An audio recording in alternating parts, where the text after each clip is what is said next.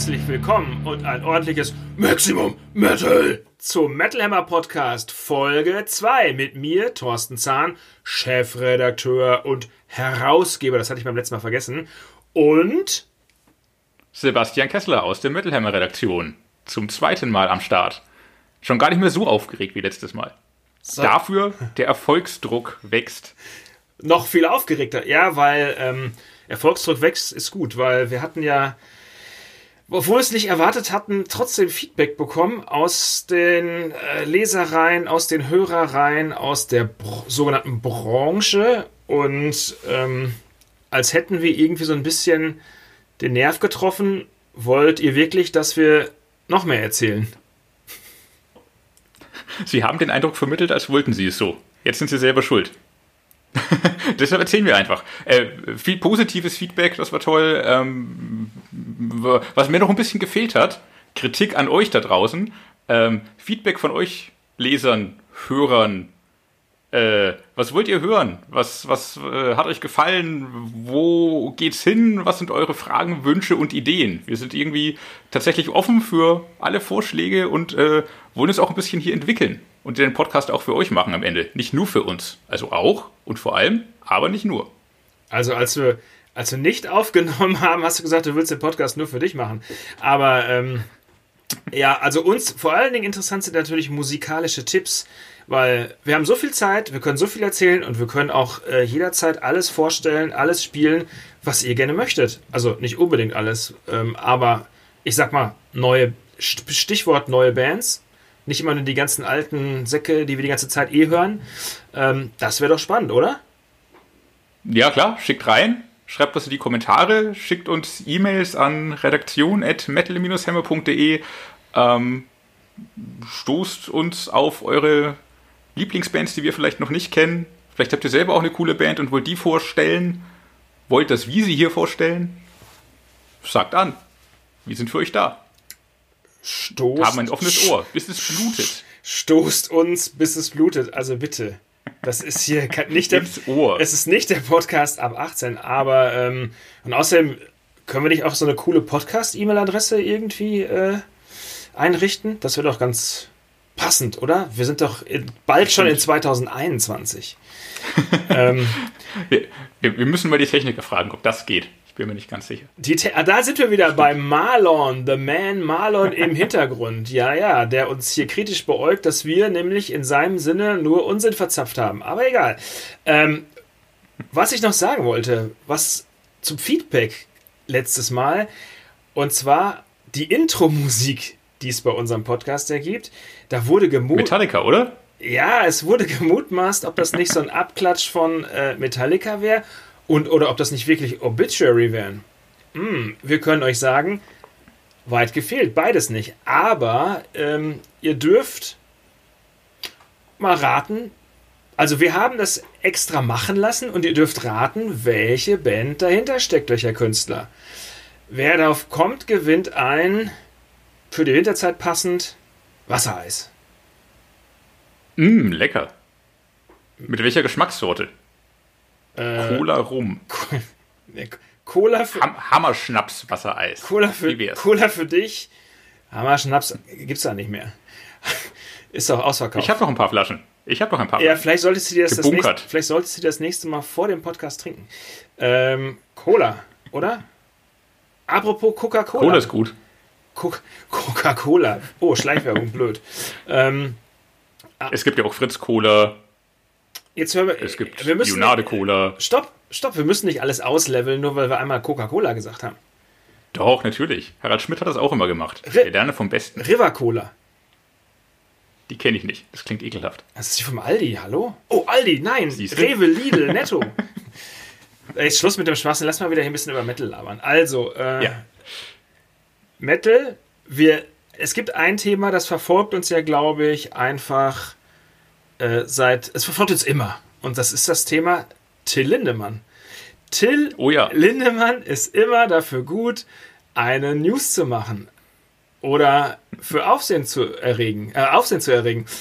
Oder eine Schlagzeile zu sorgen. Weil, ich glaube heute sogar, wenn dieser Podcast ausgestrahlt wird, kommt die neue Single zusammen mit eine, Ko- eine Kollaboration, wie man es so nennt, mit David Garrett. Das wusstest du schon, Genau, oder? frisch, frisch von Lindemann getrennt und äh, schon wieder den nächsten angelacht. Äh, ja, David Garrett, äh, der, der Teufelsgeiger, wie äh, seine Fans ihn auch gerne nennen. Ähm, eine überraschende Kollaboration und auch ein überraschender Song. Ich glaube, korrigiere mich gerne, es ist ein alter 50er-Jahre-Schlager, den sie da gemeinsam aufgenommen haben. Äh, ja, den Titel hast du dir nochmal parat? Alle Tage ist kein Sonntag. Alle Tage ist kein Sonntag. Ich könnte ihn jetzt nicht mitsummen, wenn ich ehrlich bin. Dummerweise. von Karl Ferdinand und Karl Kleving, wenn ich das richtig memoriert habe. Wenn ich es richtig memoriert habe. Aber apropos, äh, also ungleiche Paare. Er ist ja, also ich muss ja sagen, ich finde das ja spannend, dass äh, Till sich so weit rauswagt und ähm, so viele tolle verschiedene Sachen machen, macht. Unter anderem ja auch, ähm, hat er ja auch diese Reise da zum Amazonas gemacht mit Joey Kelly. Äh, Knick, Knick, Knack, Titelbild Metal Hammer, Januarausgabe, nicht vergessen zu kaufen. So eigen, Ab nächstem Mittwoch. Genau, Eigenwerbung Ende, aber ähm, ich muss jetzt noch mal hier was sagen. Also ich bin ja zum, zum Trugschluss aufge aufgesessen, wenn es um David Garrett geht. Aha. Und zwar, ich habe immer gedacht, der Teufelsgeiger, so wie ihn alle nennen, der, der kommt von der Insel. Der kommt ja gar nicht von der Insel. Der ist Deutscher, oder nicht? Das ist ja, David Christian Bongartz aus Aachen. Bongard, das wusste ich wieder nicht. Das klingt wiederum wie eine Death Metal Band. David Christian Bongartz aus Aachen. Das musst du erstmal runtergehen lassen. Also das ist, äh, und dann bist du der Teufelsgeiger. Aber so ein bisschen, naja, wie soll ich das jetzt sagen, ohne das in einen negativen Kontext zu stellen, wenn dein größter Hit äh, auf den Streamingdiensten Viva la Vida von der Band, na, Herr Kessler? Ist nicht Metal. Viva la Vida Loca war von Jennifer Lopez, nee, das ist. Living la Vida. Aber, ach Mist. Aber Ich weiß es, ich, ich, ich, weiß es nicht, ich höre nur Metal. Sag du es mir. Vaya con Dias, Viva la Vida von äh, Coldplay. Ach was. ist, wenn ich das Ah. richtig recherchiert habe, aber ihr könnt mir ja auch äh, sagen, dass ich falsch lag, der größte Hit von David Christian Bongartz aus Aachen. Bis jetzt, weil jetzt kommt alle Tage ist kein Sonntag nach. Das könnte die Spotify-Charts bei David Garrett nochmal umrollen. Aber jetzt mal ehrlich, ich meine, wenn du David Christian Bongartz heißt, möchtest du dann lieber David Garrett heißen? Wenn ich internationalen Erfolg haben möchte, warum nicht? Und was ist, wenn dein, wenn dein internationaler, also wenn dein internationaler Name nur auf nur mit nationalem Volk, äh, Erfolg bekleidet wird? Dann, dann habe ich irgendwas noch nicht perfekt gemacht und könnte an ein paar Stellschrauben drehen. Aber dann heiße ich doch lieber Lindemann und habe internationalen Erfolg. Ja, Peter Tetgren war anderer Meinung. Oh. Offenbar. Peter, Oh. Peter Tegtrin hat jetzt auch nicht so einen internationalen Namen. Aber internationalen Namen ist ein anderes Thema. Anyway, also ich muss ja sagen, ich habe den Song noch nicht gehört. Ich freue mich, nein. ich, ich freue mich drauf, ihn zu hören, weil egal, also das ist meine persönliche Meinung, egal was Till intoniert, egal welche Stimmungslage, egal welche Musikrichtung, ich mag einfach seine Stimme. Und das ist das Tolle Total. daran. Ja, das ist das Tolle daran. Und ich freue mich darauf, diesen Song zu hören. Der ist zwar gar nicht, wahrscheinlich gar nicht so scheiße, wie alle im Vorfeld denken mögen. Denkt jemand, dass der scheiße wird?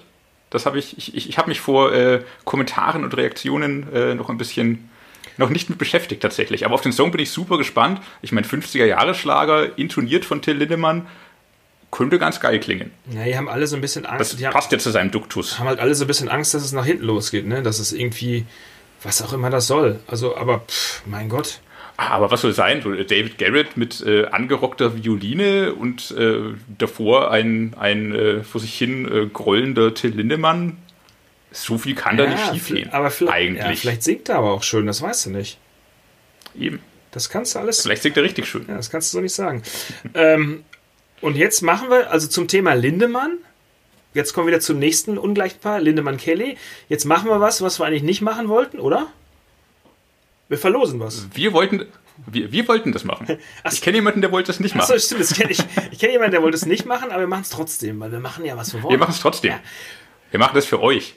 Und zwar verlosen wir was. Ähm, wir verlosen ein, und jetzt haltet euch fest, es gibt's im Handel, es ist im Handel nicht erhältlich.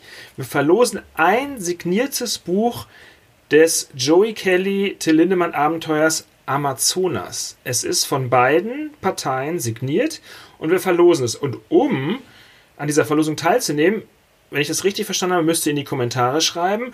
Die Verlosung gilt bis zum 25.12., weil da kommt unser nächster Podcast raus. Ähm, bis dahin müsst ihr eingesendet haben und ihr müsst folgende Frage beantworten. Wonach, ah nein, wie haben sich Joey Kelly und Till Lindemann kennengelernt? Und jetzt haltet euch fest, wenn ihr das Internet, Internet durchscrollt, es gibt fünf verschiedene Geschichten. Ich habe sie recherchiert und eine davon ist richtig. Und ihr müsst sagen, welche. Oh oh. Habe ich was vergessen? Die Teilnahme äh, ist unter Ausschluss. Ne, wie geht das nochmal? Der Rechtsweg ist ausgeschlossen. Der Rechtsweg ist ausgeschlossen und das ist alles ohne Gewehr, aber mit Pistole. Und jetzt wird Marlon uns kreuzigen, weil wir diesen, diese Verlosung so lange ausgeweitet haben und so lange drüber sprechen, dass er es noch nicht mal rausschneiden kann. Wenn er wollte. Ha! Selbst wenn er wollte. Und wir werden immer wieder davon anfangen. Ja, wir versuchen das einfach mal. Und wenn da nichts kommt, dann behalte ich halt dieses Buch. Dann mache ich euch das nächste Mal ein Foto davon und dann dürft ihr schauen, was ihr verpasst habt. Das klingt fair. Das klingt super. Das klingt total fair. Ja, das klingt ja, super. Auf jeden Fall. So machen wir das. Was wollten wir noch besprechen? Wir haben noch ein, ein wirklich sehr ernsthaftes Thema. Und zwar unser, sage ich mal, heftbekannter und befreundeter Matthias Lotz, Inhaber der Metalbörse, hat aufgrund eines Feuerschadens in seinem ähm, in seinem Wohnhaus sein komplettes Hab und Gut verloren, sprich seine ganze Plattensammlung und auch wohl sein, sein fast so gut wie seinen kompletten Metalbörsebestand. Ähm, zum Glück ist niemand, niemand zu Schaden gekommen, also nur Sachschaden, aber es sind, und wenn ihr euch, wenn ihr mal ins Internet schaut, es sind wahrlich Schätze verbrannt, angebrannt, einfach zerstört worden da blutet euch das Herz. Originale ACDC mit Unterschriften, Metallica, ähm, Motorhead habe ich gesehen und es, also ich habe geweint. Es ist echt übel. Es, man, man, kann es sich nicht ansehen, ohne dass das Herz blutet. Es sind äh, Vinyle kaputt, Shirts, CDs, ähm, ganz übel. Ein, einige seiner Shirts konnte er wohl retten, habe ich jetzt nachträglich noch gelesen. Immerhin das. Ähm, und äh, tatsächlich, es gibt schon die ersten Solidaritätsaktionen äh, genau. auch für die Mittelbörse. Ähm, die, die, die ersten haben schon mit GoFundMe-Kampagnen losgelegt und ähm, ja, wollen ihm das dann zugutekommen lassen. Genau, deswegen, da wollten wir nochmal darauf hinweisen, dass es eine GoFundMe-Kampagne gibt, wo halt Geld gesammelt wird, weil Matthias hat versprochen, ähm, dass er weitermachen will mit der Metalbörse, was ich natürlich unfassbar tapfer finde, weil so ein Rückschlag den steckt nicht jeder so locker mhm. weg. Und ähm, da drücken wir die Daumen, dass das klappt. Und Leute, unterstützt Matthias. Es ist wirklich, da kommt das Geld an die richtige Stelle. Ähm, ja, der könnte damit nur Gutes tun. Also wer zu Weihnachten noch was Gutes tun möchte, GoFundMe für Matthias Lotz aus Darmstadt. Genau.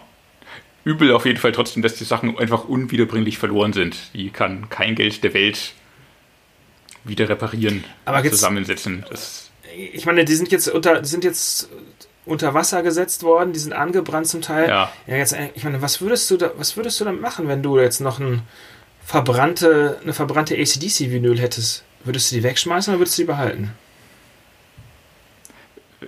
Wenn man noch genug davon erkennt, würde ich sie einfach behalten, weil man sammelt das ja tatsächlich auch des Sammelns wegen, nicht des äh, täglichen Auflegens, sondern so ähm, unikat unterschrieben, ich habe es zu Hause im Regal oder im Keller oder an der Wand hängen. Ähm, wenn das Teil noch in äh, einigermaßen erkennbarem Zustand ist, so ähm, es schmälert den Wert auf alle Fälle, aber äh, trotzdem wegschmeißen, nur wenn es komplett eingeschmolzen ist tatsächlich. Ja, ich, also ich glaube auch, dass ich so aus persönliche, persönliche Erinnerung heraus, ich würde es irgendwie auch behalten. Es ist natürlich super traurig, dass das dann alles ja. nicht mehr richtig funktioniert, aber irgendwie könnte ich mich dann trotzdem nicht davon trennen, obwohl es ja eigentlich, äh, sag ich mal, nur noch einen emotionalen Wert hat. Das hat es vorher aber auch. Nee, ja. Naja, okay, der Nee. plus den Sammlerwert. Also angenommen, wenn, wenn du mal pleite bist, angenommen, dann kannst du ja auch so eine signierte ACDC verkaufen, weißt du, wenn du wirklich Kohle brauchst, um die Miete zu bezahlen. Dann hat sie natürlich nicht nur einen emotionalen Wert, sondern auch einen richtigen äh, Marktwert sozusagen. Aber eine verbrannte ACDC hat keinen Wert mehr. Also nur noch einen emotionalen. Obwohl, Das ist richtig. man weiß nicht, gebrauchte Dinge kaufen ja auch trotzdem Leute. Naja, wie auch immer. Wenn es trotzdem vielleicht die, die einzige und letzte Pressung ist, die es davon noch gibt, äh, ist das vielleicht trotzdem noch interessanter, als keine zu haben. Genau. Egal, übel ist es, äh, helft dem Mann. Er hat es auf jeden Fall verdient. So sieht's aus. Apropos verdient. Super Überleitung. Komm, Oh ja, ich, ja, Die armen Jungs von KISS die, die armen Kiss, ja. Die, die armen KISS, müssen, müssen wir drüber sprechen. Äh, KISS haben vor der Welttournee, die sie ja bis zum Ende bringen wollten, nur noch 150 Shows zu spielen. Ja, oder auch immer noch, denn eigentlich sollten es schon deutlich weniger sein, aber dieses Jahr ist ja ein bisschen was passiert, nämlich nichts. Viele Shows mussten verschoben werden. Ähm, die Abschiedstour zieht sich und zieht sich, beziehungsweise wird verschoben, wird verschoben. Ähm, ja, äh, ich, ich glaube, die letzte Kiss-Show sollte eigentlich im Jahre 2021 in, korrigier mich, New York stattfinden. Ja. Wird jetzt halt nicht 2021, sondern, naja, je nachdem, wann es wieder anläuft. 22, 23. Ähm, ich bin mir gar nicht sicher, wie viele KISS-Abschiedsshows ich schon gesehen habe. Ob es nur eine war oder war ich schon auf zwei KISS-Abschiedsshows? Ich bin mir nicht sicher. Sieht auf jeden Fall so aus, als könnte man auch in den nächsten Jahren ähm, noch die Chance ergreifen und sich das Spektakel angucken. Ja, ist ja auch nicht die. Das nächste Mal tatsächlich ja, das nächste Mal tatsächlich ja zu Silvester. Zu Hause. Kiss streamen eine große Silvestershow. Ich- weiß nicht, ob du davon schon gehört Ja, hast. in Dubai irgendwo, glaube ich, kann das sein? Ja, genau. Äh, auch mit äh, abgefahrenen Ticketpreisen. Also du kannst irgendwie Tickets kaufen zu einem, für einen schmalen Taler, dann kannst du irgendwie halt so den Stream gucken und hast sonst nichts dafür. Du kannst aber auch äh, 1000 Dollar und mehr ausgeben für irgendwelche Premium-Stream-Tickets und was auch immer dann noch dabei ist. Vielleicht kommt Gene Simmons dann vorbei und schaltet den Computer für dich an oder so. Ich bin mir nicht sicher, was da passiert. Aber man kann auch da klar, in Dubai, äh, warum auch nicht, äh, kann man gut Geld ausgeben, ähm, kann gut, gut äh, sein, sein, sein Weihnachtsgeld auf jeden Fall da investieren in diese Kiss Silvester Show. Wenn man das möchte. Aber ich kann es auch, auch sein lassen mit dem. Man kann es auch einfach sein lassen und sich darauf freuen, dass die Abschiedstour noch 150 Konzerte hat und äh, man sie in den nächsten Jahren vielleicht doch nochmal hier oder da sehen können wird. ja, ich, ganz ehrlich, das ist ja nicht die einzige Band, die irgendwelche Tourneen noch zum Abschied äh, bringen, also zum zu Ende bringen muss. Ich erinnere nur noch mal an Ghost, die irgendwie ihre Tour mittendrin abbrechen mussten ähm, und kleinere Bands auch wie zum Beispiel Grand Magus mussten ihre Tour mittendrin abbrechen. Das sind zwar nur 10 Shows in 300er oder 500er Clubs, vielleicht auch 1000er Clubs, aber ähm, also Mitleid muss ich da jetzt nicht haben und es sind also alle Bands wollen ja irgendwie was zum Abschluss bringen mit irgendwelchen Tourneen und weitermachen und neue Platten rausbringen und wieder auf Tour gehen und so weiter und so weiter. Alle wollen, aber keiner weiß, wann, wie und wo. Nee, der Kalender, äh, der Tourkalender 2021, 22 und wahrscheinlich auch noch 23 wird auf jeden Fall voll. Der Release-Kalender voraussichtlich ähnlich. Wenn das alles wieder anläuft, wird man viel davon haben. Wahrscheinlich zu viel, zu viel gleichzeitig. Ähm, wenn man in einer großen Stadt wohnt wie Berlin, München, Köln, Dortmund, äh, da wird man Auswahl haben von mehreren Konzerten am Tag, auf die man gehen kann, mit Sicherheit. Das ist ärgerlich, weil dann wird man auch viel verpassen. Ähm, Bands müssen so ein bisschen gucken, äh, dass sie ihre Fans auch zu sich kriegen, wenn eine andere coole Band gleichzeitig in der Stadt ist. Das wird noch nervig, auch wenn es wieder anläuft, Ja. weil einfach so viel nachzuholen ist. Hast du gerade Dortmund auf die Aber hast du trotzdem. Dortmund auf die Liste der großen Städte gesetzt? Also bitte. Emotional groß. 600.000 Einwohner ist jetzt äh, ist es groß, aber nicht. Also da ich hätte noch Hamburg im Angebot vielleicht. Okay. Na gut, Unter- nehmen wir Hamburg. Unter anderem oder naja, was auch immer. Aber äh, apropos Dortmund, da sind wir ja gleich im Ruhrgebiet. Ähm, da haben wir. Wir haben letztes Mal schon was angesprochen. Genau, wir haben Es wurde Realität. gesagt und es, es wurde Realität und deswegen müssen wir es einfach nochmal aufgreifen, das Thema. Und zwar, äh, wir müssen nochmal was zum Thema Sodom sagen. Mhm. Genau, das Album ist jetzt draußen. Wir haben letztes Mal schon darüber gesprochen, ähm, haben da auch den Song Nicht mehr mein Land angesprochen, ähm, mit einem Text, äh, von dem Tom auch vorher wusste, dass der Diskussionen, ähm, wie heißt es, anregen wird, ähm, weil der Text missverständlich sein kann, auf jeden Fall ähm, Dinge anspricht, ähm, die Leute emotional packen. Ähm, genau, und äh, darauf ist jetzt angesprungen tatsächlich ähm, die linke Tageszeitung Neues Deutschland, die ich sehr schätze. Ja. Ähm, die hat sich an einem ähm, Review zu der neuen Sodom-Platte versucht. Ähm, über weite Strecken ist es auch nicht grundsätzlich negativ so. Der Autor macht auch schon den Eindruck, als wüsste er, was das für eine Band ist. Er hat offenbar vorher auch der Metal Hammer gelesen, weil er ähm, aus einem Interview zitiert, das bei uns war mit äh, Tom. Ähm, trotzdem ist der Einstieg peinlich. Ähm, es geht irgendwie um. Hast du den Wortlaut gerade vor dir? Von wegen Metal, die Musik für Mofa-Fahrer. Das ist ziemlich, ziemlich albern und Tom also, als der ich zitiere, Prototyp des ungewaschenen Metallers. Dazu, dazu. Ich zitiere, ja. ähm, Metal-Fans kommen entweder im tiefer gelegten Opel oder auf der Mofa, ich weiß nicht, was der Mofa ist, äh, mit angebohrtem Auspuffer steht sich vorgefahren, haben fettige lange Haare, tragen Nieten und Patronengurte und trinken vor jedem Konzert mindestens einen Sechserträger Bier leer und mindestens einen danach. Also bitte, ja, Zitat Ende. Ganz schön auf Klischees herumgeritten, was nicht sein muss. Vielleicht erkennt der eine oder andere sich wieder oder sein 17-jähriges Ich. Ich musste gerade an meine Mofa-Zeit vielleicht auch ein bisschen zurückdenken, ehrlicherweise. Trotzdem ist es einfach sinnloses Klischee gereitet, das hier nicht hingehört und nicht sein muss. Aber das ist auch gar nicht ähm, das, worum es in dem Review geht äh, am Ende und äh, worüber sich dann wieder in der Metal-Szene zurecht aufgeregt wurde, denn es wird tatsächlich äh, auf nicht mehr mein Land explizit eingegangen ähm, und es wird unterstellt, ähm, Tom würde da bewusst oder nicht äh, am rechten Rand fischen und sich mit Querdenkern und AfD-Sympathisanten ähm, auf eine Wellenlänge begeben. Was halten Sie davon, Herr Zahn? Also wenn man Tom kennt und wenn man weiß, wo er herkommt, weiß man ganz genau, dass das natürlich nicht der Fall sein kann. Auf gar, also nicht möglich, dass Tom so etwas bewusst machen würde. Wenn man, und das steht ja jedem frei, das da hineininterpretieren möchte, dann kann man das bestimmt tun. Aber ich glaube, dass Sodom in der Form, in der sie existieren, mit der Musik, die sie machen, äh, aus der Area, aus der sie kommen, dass sie alles andere tun würden, außer dem braunen Sumpf zu füttern. Also mal ganz ehrlich dahingestellt. Also die, nochmal was zu Rezi zu sagen, ähm, sie, ist, sie steckt voller Klischees und eigentlich das Positive daran ist, dass der Song genau das bewirkt hat, was Tom äh, wollte, und zwar, dass drüber gesprochen wird. Und jetzt mhm. ist, wird das Thema äh, nicht mehr mein Land auch in der linken äh, Zeitung ähm, diskutiert. Es ist genau, es ist, es hat genau den mhm. Effekt, der erweckt werden sollte.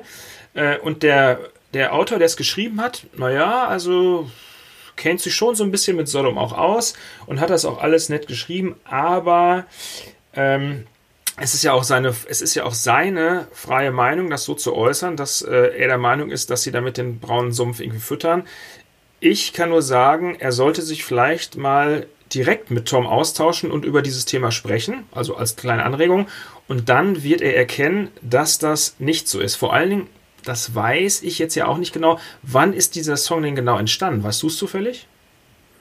Ich weiß es nicht genau, aber es hat schon auch mit äh, der Corona-Politik, mit den Einschränkungen der Zeit, äh, damit dass Künstler, damit das Sodom gerade nicht touren können, ähm, zu tun und ähm, damit, dass eben im Augenblick viele Freiheiten eingeschränkt sind ähm, und ihnen das ankotzt, das spielt das schon mit rein. Auf jeden Fall.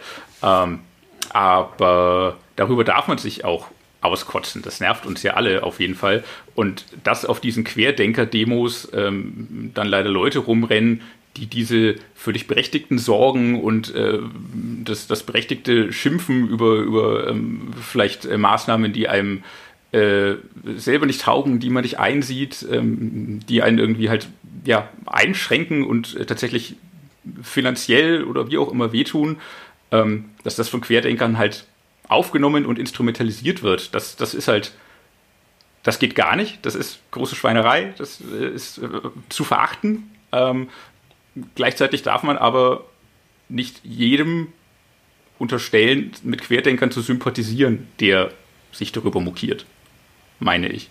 Das ist eine feine Linie, da muss man aufpassen. Aber da Tom ja selber auch bei uns im Interview ja gesagt ja, aber das zählt er gehört ja. zur politischen Mitte, er, er, will nichts mit den äh, AfD-Lern zu tun haben. Damit ist das irgendwie durch, eigentlich. Eig eigentlich ja, aber die Aussage, die er bei uns getätigt hat, scheint ja wohl für den Autoren keinen Wert zu haben. Scheinbar nicht. Äh, der, der, der Autor meint, äh, die Aussage, Tom stünde in der politischen Mitte, knüpfe indirekt an ein Narrativ der Rechten an. Ähm, jein, äh, klar, die äh, Rechten, die AfDler, die Querdenker halten sich auch für die politische Mitte. Das heißt aber nicht, dass jeder, der sich tatsächlich zur politischen Mitte bekennt, automatisch mit denen sympathisiert und ein Rechter ist. Aber du siehst auch hier, ich meine, das Thema Metal und Politik es ist, es ist wirklich kompliziert. Und wir jetzt mit Metal Hammer, es ist ja schon so, dass wir zu 95, zu 96, 97, zu 98 Prozent eigentlich unpolitisch sind. Also wenn äh, Bands mit uns mit politischen Aussagen konfrontieren etc., dann versuchen wir das natürlich zu thematisieren. Ähm, aber eigentlich bleiben wir beim Entertainment-Faktor Musik, Metal, äh, Spaß dabei. Und es ist wirklich ein kompliziertes Thema. Und ähm, selbst jetzt wenn in Anführungsstrichen, und das meine ich jetzt nicht negativ, wenn nur Sodom äh, mit so einem Song jetzt schon so einen, für so einen Wirbel sorgen, äh, da würde ich doch vorschlagen, dass das, da muss man mehr, müsste man eigentlich mehr darüber sprechen. Was meinst du? Ich meine auch. Ähm, ich, ich, glaube auch, du meintest, wir seien zu 95 Prozent unpolitisch. Ich würde die Prozentzahl ein bisschen runterschrauben. Ich glaube, gerade so in den letzten ein, zwei, vielleicht drei Jahren, seitdem diese ganze AfD-Scheiße halt passiert.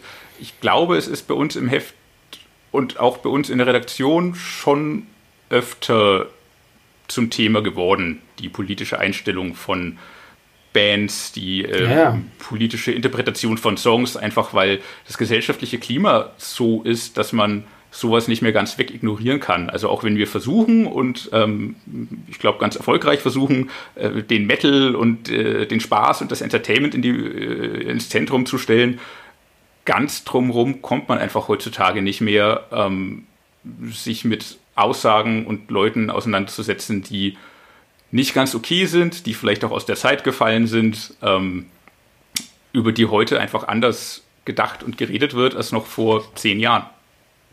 Ja, definitiv. Ich meine, das ist ja auch so, also wir müssen, wir müssen ja auch mitgehen mit den Leuten, weißt du, wenn wir irgendwie die ganze Zeit nur über, ähm, sag ich mal, äh, luftige Metal-Texte der 80er sprechen würden, das ist nicht mehr 2020, 2021. Das ist ja auch, also es ist, jeder hat so eine, jede Band, jeder Künstler der hat halt eine gewisse Agenda, die er vorträgt und damit muss man sich auseinandersetzen. Und diese, das ist in den letzten Jahren einfach auch auf vielen Ebenen ähm, kritischer, politischer äh, geworden, was aber auch, also das ist eine Mischung aus Poli Politik äh, plus Entertainment und was natürlich auch viele dann, sage ich mal, siehe System of a Down, ähm, zum Erfolg gebracht hat ähm, und andere Bands in der Kritik stehen lässt und so. Das ist schon, also wir müssen da, wir müssen da mitgehen als Metal Hammer, wir müssen das äh, besprechen, wir müssen darauf schauen und ähm, das macht es ja auch eigentlich so spannend, weißt du? Also und äh, ja, also Klar, es ist ja gut, endlich was zu haben, worüber man reden kann. Also was heißt endlich? Es ist toll, ja, äh, und wir, über wir haben ja auch immer aktuelle Sachen zu sprechen. Ja, wir haben ja auch, also ganz ehrlich, also es gibt ja auch immer eine, naja, so ein bisschen Angst davor, sich mit der rechten Szene auseinanderzusetzen. Kann man auch mal drüber nachdenken. Inwiefern Angst? Ja, dass man halt einfach nur verlieren kann, wenn man das tut. Ach so, ja. das ist richtig. Also nicht, also kennst keine, was meinst du für Angst? So, so persönliche, körperliche Angst? Nein, also äh, so dass man einfach, wenn man politisch wird als Medio Metal Hammer, ähm, dass man einfach in vieler Hinsicht verlieren kann vielleicht auch. Weil man einen Topf Scheiße aufmacht, ähm, aus dem man tief schöpfen kann, aber er quillt einfach nur über. Genau, und es ist einfach ein Fass ohne Boden, weißt du? Fass ohne, ja. was, ein, ein, Topf, der überquillt mit Fass ohne Boden. Ja, cool. Ähm, guck mal, das ist, wir sind schon wieder an dem Punkt, wir reden uns um Kopf und Kragen. Auf jeden Fall. Vielleicht sollten wir aufhören damit und wieder über Metal Nein, reden. Nein, nicht, nicht, nicht, unbedingt. Also ich, das ist ja schon spannend und es vielleicht bewegt das ja oder interessiert das die Leute auch da draußen. Ähm, Mit Sicherheit. Klar. Ja, definitiv. Äh, und du merkst auch schon im Gegensatz zum letzten Mal, dass es viel ernsthafter hier zur Sache geht. Also ich weiß nicht, ob ich das gut heißen kann. Ähm, nun ja, also Sodom, ich würde sagen, setzt euch persönlich nochmal mit diesem Song auseinander, hört ihn euch nochmal an, macht euch eure Meinung und solltet ihr noch Mitteilungsbedürfnis haben zu dem Thema, tut das gerne. Ich habe noch einen wirklich sehr smarten und äh, Internetfund und zwar bin ich ja großer Slayer-Fan. Ähm, und bin immer noch traurig, dass die ja vor etwas über einem Jahr das äh, angeblich letzte Konzert gespielt haben. Ich kann, ich wach jeden Morgen auf und kann nicht dran glauben, dass es wirklich der Fall gewesen sein sollte. Und äh, ich folge ja allen auf allen Kanälen, die ihr euch vorstellen könnt, unter anderem auch Gary Holt, der ja nicht nur bei Slayer spielt oder gespielt hat, muss man jetzt dazu sagen. Äh, Gary hat sich wohl, wenn ich das richtig äh, gesehen habe, ein neues Haus gekauft und der alte Schrott aus seinem alten Haus wird einfach so veräußert. Also er, das ist, er verkauft Turn, er verkauft Turnschuhe, Backstage-Pässe, Plektren, alles Mögliche, was mit seinem Musikerdasein zu tun hat, was einzelne, einzelne Stücke sind, die ihn an sein vergangenes Leben erinnern und neben den Kleidern und, äh, und Leggings seiner Frau äh, hat er einen eigenen Shop online, wo er Sachen verkauft. Auch, auch seine Kill the Kardashians Line, äh, Klamottenlinie verkauft er da auch. Und so ein Zeug. Und ähm, was war da noch? All Lives Matter, glaube ich. Oder All, All Lives Don't Matter, irgendwie sowas. Und äh, ich habe dann nur gesehen, er verkauft Backstage-Pässe von dem letzten Show. Erst ein, Geil. dann zwei, dann drei, aber für hunderte von Dollar. Es ist einfach so. Also ich mag, ich mag das gerne beobachten, ich schaue mir das an, ich finde es einfach total cool und er setzt das Geld ja auch zu einem guten Zweck an. Er hat nämlich ein Haus gekauft, irgendwo am Waldrand und hat in so einen alten Weinkeller ein neues Studio, baut er jetzt ein und dann hoffe ich doch drauf, dass da vielleicht auch neue Mucke draus entsteht. Deswegen kann er so viele Backstage-Pässe für so viele von 100 von Dollar verkaufen, wie er will. Hauptsache, da kommt was Neues. Geil. Wo gibt's das? Ja. eBay Kleinanzeigen oder wo ist ein Shop? Äh, er, er Man braucht ja vielleicht noch was für die Weihnachts, äh, für den unter dem Weihnachtsbaum. Genau, es ist ein eBay-Shop. Es ist ein eBay-Shop. Ein eBay-Shop, tatsächlich. Ja. Geil. Kein eBay Kleinanzeigen wäre ein bisschen kompliziert, weil kannst ja nicht direkt, äh, kannst ja nicht vorfahren und abholen, aber äh, ist ein eBay-Shop. Was ist letzter Preis? Was, was letzter Preis? Schon weg. So. Darauf so, ein Metal-Witz genau, der Woche. Nein, der Metal-Witz der Woche. Den, nein, bloß nicht. Nein, nein. Bis, bis, Gary Holt sein Studio gebaut hat und sein neues Album dort aufgenommen hat, vergeht noch ein bisschen Zeit. Andere Bands waren schneller und äh, bringen heute frischen Metal in die Plattenregale, Schrägstrich auf die Streaming-Portale. Vieles ist allerdings nicht. Ähm, allerdings auch, es sind vielleicht so, naja, es sind wahrscheinlich die letzten Alben, die dieses Jahr erscheinen, weil Ende des Jahres wird die Release-Dichte immer ein bisschen niedriger und äh, viel kommt nicht mehr, viel kommt auch heute nicht, aber ähm, ein spektakuläres, ja, was ist spektakuläres, ein, ein sehr überraschendes, sehr gutes Album erscheint heute und zwar von der isländischen Metalband Fortit, wenn ich das richtig ausgesprochen habe. Gunnar Sauermann, korrigier mich, wenn das nicht stimmen sollte. Also ich würde auch, ich würd äh, auch Fortit sagen. Ja. Fortit wird, wird schon stimmen. Es sind äh, Isländer, das hinten ist so ein lustiges isländisches D. Wie man das richtig ausspricht, schreibt es in die Kommentare. Äh, Fortit äh, kommen heute raus mit dem neuen Album World Serpent, das bei uns zum äh, Album des Monats in der Januarausgabe, die am Mittwoch erscheint, gewählt wurde von den Soundcheck-Juroren. Ähm, für alle eine große Überraschung. Ähm, die Band hatten wir tatsächlich nicht auf dem Schirm ehrlicherweise. Ähm, es ist bereits ihr sechstes Album. Es ist äh, Viking Black Metal. Es klingt sehr isländisch, wie man sich das vorstellt.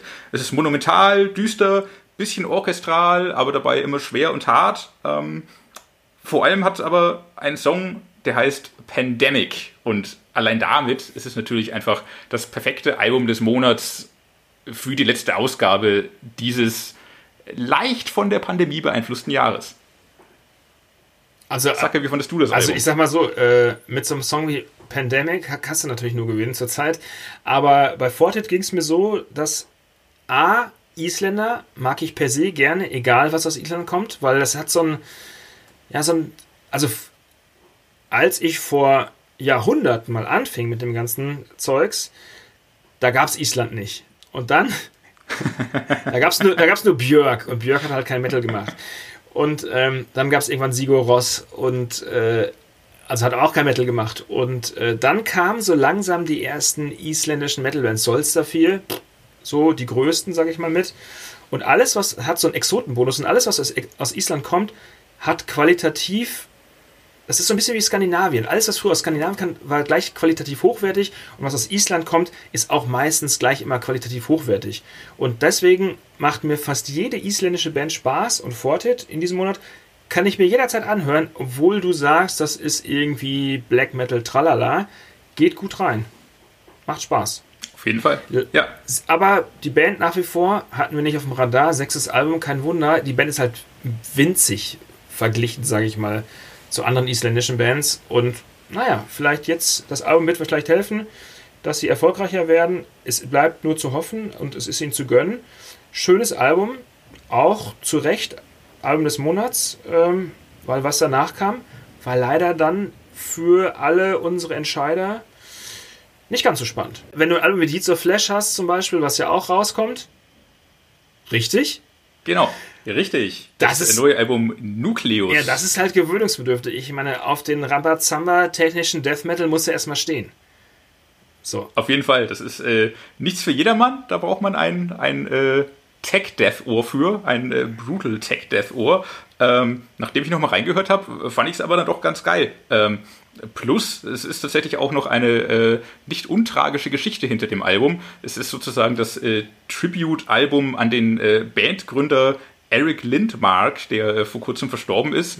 Der hat noch Songs beigetragen zu dem Album. Ähm, das Album entstand aber ohne ihn. Er hat sowohl die Band gegründet als auch das Label Unique Leader, bei dem das äh, Deeds of Flash Album jetzt erschienen ist. Unique Leader kennen die ein oder anderen von euch ähm, das Kultlabel für Tech Death, für ähm, modernen, extremen Death Metal auf jeden Fall. Ähm, äh, entsprechend ähm, hat das Album auch so sein Gewicht ähm, und ballert gut rein. Hat mich sehr an Nile erinnert, zum Teil. Ähm, obwohl es sehr technisch ist und sehr brutal, ist es abwechslungsreich. Man erkennt Songs, was mir immer sehr wichtig ist. So, ich möchte irgendwie hören, wenn ein Stück vorbei ist, das nächste beginnt und äh, das so ein bisschen anders auch klingt als das davor. Das schaffen sie Also nicht ich, trotz aller Brutalität. ich wundere mich so ein Äh, bisschen. plus, Das passt doch in dein Avantasia äh, in Kosmos so gar nicht so richtig rein. Dazu kommen wir gleich noch. Äh, äh, naja, Cataclysm finde ich ja auch geil. So, Ja, da- so, so, aber- so, sobald so Nile Cataclysm. Melodie dabei aber ist. Nile Cataclysm Deeds of Flash, das sind drei völlig verschiedene Bands. Ich würde mir von Deeds of Flash jetzt vielleicht auch nicht sofort die Premium-Vinyl holen, aber äh, ich äh, respektiere das, was sie machen und ich verstehe das, was sie machen und ich kann äh, hören, dass sie das, was sie machen, sehr gut machen. Plus, sie haben eben, wie gesagt, auch echt ein paar starke Songs dabei und ganz äh, namhafte Gastmusiker auch noch auf diesem Album. Unter anderem ist der Corpse Grinder dabei, Exakt. sowie John Gallagher von äh, Dying Fetus. Also ist für Death Metal Macht und Abwechslung gesorgt. Genau, und der, der Song mit dem Corpse Grinder ist natürlich so ein bisschen, finde ich, so das Aushängeschild der Platte. Es ist schon, ich meine, ist halt geil, weil er noch mit dabei ist. Also das toppt das Ganze nochmal. Und, also du kannst es ja auch nicht immer hören. Also das ist schon, zum Beispiel Kettle Decapitation, eine meiner absoluten Mit-Lieblingsbands. Das kann ich auch nicht immer hören. Und äh, wenn du Nile schon zitiert hast, ähm, wenn du schon Nile ge- genannt hast, Nile, Ethi Falik äh, und noch früher Black Seeds of Vengeance, das habe ich damals stundenlang gehört. Habe ich jetzt lustigerweise auch im Zuge des ganzen Jahresrückblicks wieder mal Nile gehört. Konnte ich aber auch nicht. Das, da muss ich auch in der Stimmung zu sein. Also, und da ist es ja auch, ähm, das wäre ein Thema, wenn so, ähm, wenn so US-Amerikaner mit so ägyptischer Mythologie irgendwie was machen, das wird immer dann gleich thematisch bisschen kompliziert, sage ich mal, aber die Masse merkt es ja nicht. Und darum geht es am Ende ja auch nicht, denn da, im Gegensatz zu Sodom, hört keiner auf die Texte. Das ist, ja. Vielleicht. das, das Interessante wäre äh, dabei, wie ja auch damals bei Texten, äh, Texte von Karkas zum Beispiel, du versuchst mhm. die Texte zu verstehen, aber du verstehst es einfach nicht. Du, das würde Stunden dauern, bis du alles richtig recherchiert hast und dann hast du schon aufgegeben. Also, ich sag mal, ein Prozent der Hörerschaft wird das vielleicht durchziehen. Die Ägyptologen unter So, so du und ich, ja, Gunnar zum Beispiel. Also, Gunnar kann auch noch ein paar Ausgrabungen machen, oder Gunnar? Wahrscheinlich kann er das. Ich bin nachhaltig schockiert davon, dass ich in die, in die, äh, wie hast du es genannt? Äh, Sabaton Symphonic-Ecke gerade gedrängt wurde. Avantasia. Avantasia. Äh, das stimmt natürlich, aber ich höre nicht nur sowas. Allerdings, äh, letzte Woche, um vielleicht nochmal einen Schritt zurückzugehen, erschien ein sehr schönes Album von Majestica, A Christmas Carol. Majestica ist die Band von Sabaton-Gitarrist äh, Tommy Johansson ähm, und sie haben ein wunderschönes, zu Herzen gehendes Weihnachtsalbum aufgenommen. Das möchte ich hier, auch wenn es jetzt nicht heute erscheint, sondern schon seit einer Woche draußen ist, nochmal ans Herz legen. Wenn ihr in Weihnachtsstimmung kommen wollt, mit zuckersüßen Melodic Metal Weihnachtsmelodien, das ist dieses Jahr das Album für euch. So, jetzt wieder zurück zum Brutal. Da, nee, da frage ich, ja, bei solchen Alben wie Majestica, da frage ich mich dann immer, was treibt die Leute dazu an, sowas herzustellen? Also, dass die stundenlang sitzen die ja auch im Studio und nehmen das auf. Ja, die waren halt in Weihnachtsstimmung so. Das, das merkt man dem Album auch an. So, okay, sie waren halt dann irgendwie schon im September in Weihnachtsstimmung, als sie das Album aufgenommen haben. Das kommt ähm, ja noch ähm, dazu. Aber äh, ja, aber sie sind offenbar Fans von der Charles Dickens Geschichte, eine Weihnachtsgeschichte. Und ja okay. dachten sich so, hey, das hast du doch keiner vertont lass uns doch ein Weihnachtsalbum dazu aufnehmen. So wie es ja auch, Rob Halfon hat schon ein Weihnachtsalbum gemacht, August Burns Red haben schon ein Weihnachtsalbum gemacht, Twisted Sister haben ein Weihnachtsalbum gemacht. Ähm, ja, äh, die, die Parallelen zwischen gerade so kitschigem Symphonic Metal und Weihnachten liegen halt irgendwie auch auf der Hand. Es ist irgendwie, es ist so ein bisschen düster, aber nicht zu düster, sondern immer mit, mit so blinkenden Weihnachtslichtern, die alles so ein bisschen erhellen und es ist kitschig und irgendwie ist es lieblich und geht immer gut aus und die Engelschöre singen. Es liegt auf der Hand, ein Symphonic Metal Weihnachtsalbum dieser Couleur zu machen. Majestica haben es gewagt. Viele werden es hassen. Du bestimmt auch. Ich glaube, Matthias Weckmann Exakt. hat einen Punkt im Soundcheck gegeben, wenn ich mich gerade richtig erinnere. Kann er machen. Ich habe mich in Weihnachtsstimmung versetzen lassen und fand es Also Gerade nach einer Runde auf Flash war das ganz schön, um wieder runterzukommen. Es gibt keinen Podcast in Deutschland, der von braunen Sumpf bis zu lieblichen Weihnachtsklängen alles in einem hat. Also kann, das ist doch nicht dein fucking Ernst, dass du das irgendwie geil findest, oder? Also du musst dir mal vorstellen, die stehen da im September im Studio, schwitzen sich den Arsch ab und singen irgendwie ein von Santa Claus. Was ist da, was ist da los? Nicht von Santa Claus, von, von Scrooge und äh, seinem das macht die Sache ja nicht besser. Hass auf sich selbst. das macht die Sache doch nicht besser. Also das ist. Ja, aber, aber gut. Sie haben es im September schwitzend aufgenommen, aber Wayne, das ist mir egal. So, jetzt ist irgendwie gerade Advent und die Lichter blinken und ich zünde Kerze an und meine Adventspyramide dreht sich und äh, ich packe meinen Bier-Adventskalender aus und dann läuft halt irgendwie mal so ein bisschen Weihnachtsmittel im Hintergrund. Ich stelle die berechtigte, ich, ich stelle die berechtigte Frage: Gibt es was Schlimmeres als Weihnachts-, also als Metal-Weihnachtsalben? Naja, das kommt ein bisschen drauf an. Äh, wenn du, wenn du dem Avantasia-Fan die heute erscheinende neue Platte von Boris und Merzbow vorspielen solltest, würde der Avantasia-Fan sagen, das ist das Schlimmste, was ich jemals gehört habe. Hast du in die Platte mal reingehört? Das, ja, ja, das ist, aber ich meine, das ist okay, auf seine Art und Weise genauso gewöhnungsbedürftig äh, wie Majestica. So. Auf seine Art und Weise ist das genauso gewöhnungsbedürftig, richtig. Ja. Man, äh, ja, es, äh, für die, die es nicht kennen, ähm, das Konzept von Musik nein, wird so ein du bisschen einfach, in Frage einfach, gestellt. Nein, du musst einfach sagen, für die, die es nicht kennen, macht nichts, ihr müsst es nicht kennenlernen. Weil das ist das Einzige, was man zu Mörzbo und Boris sagen kann. weil Leute, ja, Leute, die nicht auf Kunst, Neues, äh, Geräusch, Lärm Wände und sowas stehen, die müssen das nicht anhören. Das ist nicht. Sehr schön beschrieben, auf jeden das, Fall. Das, das ist nicht euer. die kitschige Zuckerstangen-Scheiße, die ihr hören wollt. Das ist. Das, das ist irgendwie Musik in Kunstform gegossen und auch nur für eine ganz spezielle Gruppe von Leuten, glaube ich, gedacht. Auf jeden Fall, auf jeden Fall. Ich als Majestica-Fan zähle da nur zum Teil. Jetzt bist du schon Fan. Gerade fandest du es nur gut, jetzt bist du schon Fan. Das geht ja ziemlich schnell mit dir. Ja, so bin ich. Ich bin einfach wankelmütig. Und lass mich gern begeistern. Auch von Weihnachtsalben. Warst du nicht auch von dem Sodom-Album so begeistert? In der Tat. Also. Immer noch. Ballert. Es, irgendwas mit Ballern. Apropos Ballern. Wir haben noch eine Band, die ballert und dies auf jeden Fall unterstützen, unterstützenswürdig. Und zwar sind das äh, Pequod aus München.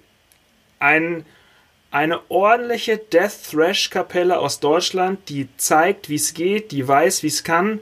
Ne? Die zeigt, die zeigt, wie es geht, die weiß, wie es kann. Die, die wissen, wie es geht. Ähm, unterstützenswert, schon seit einigen Jahren dabei, aber immer, immer gut und auf die Fresse und wirklich toll, live gut. Nicht nur, weil sie aus München kommen zu unterstützen, sondern weil sie auch einfach eine gute Platte abgelegt haben. Also Pequod, Pequod, Pequod. Sehr schön. Das waren doch jetzt nochmal wertvolle Tipps für den Weihnachtseinkauf zum Ende des Jahres. Genau, und wenn, und ihr, und wenn ihr dann an Weihnachten äh, ganz viel Geld geschenkt bekommen habt, am 25.12. kommt ja der nächste Podcast. Da werden wir euch dann sagen, wofür ihr das Geld weiterhin ausgeben könnt. Auf jeden Fall, auch wenn am 25.12. nicht so viel erscheinen wird, aber es gibt ja noch die Releases der Zukunft. Es gibt ja noch ein paar Backstage-Pässe von Gary Holt oder so. Exakt, exakt. Oder irgendwelche Kiss-Särge. Ein Album, ein Album gibt es noch, das heute erscheint oder wieder erscheint nämlich Imaginations from the Other Side von Blind Guardian.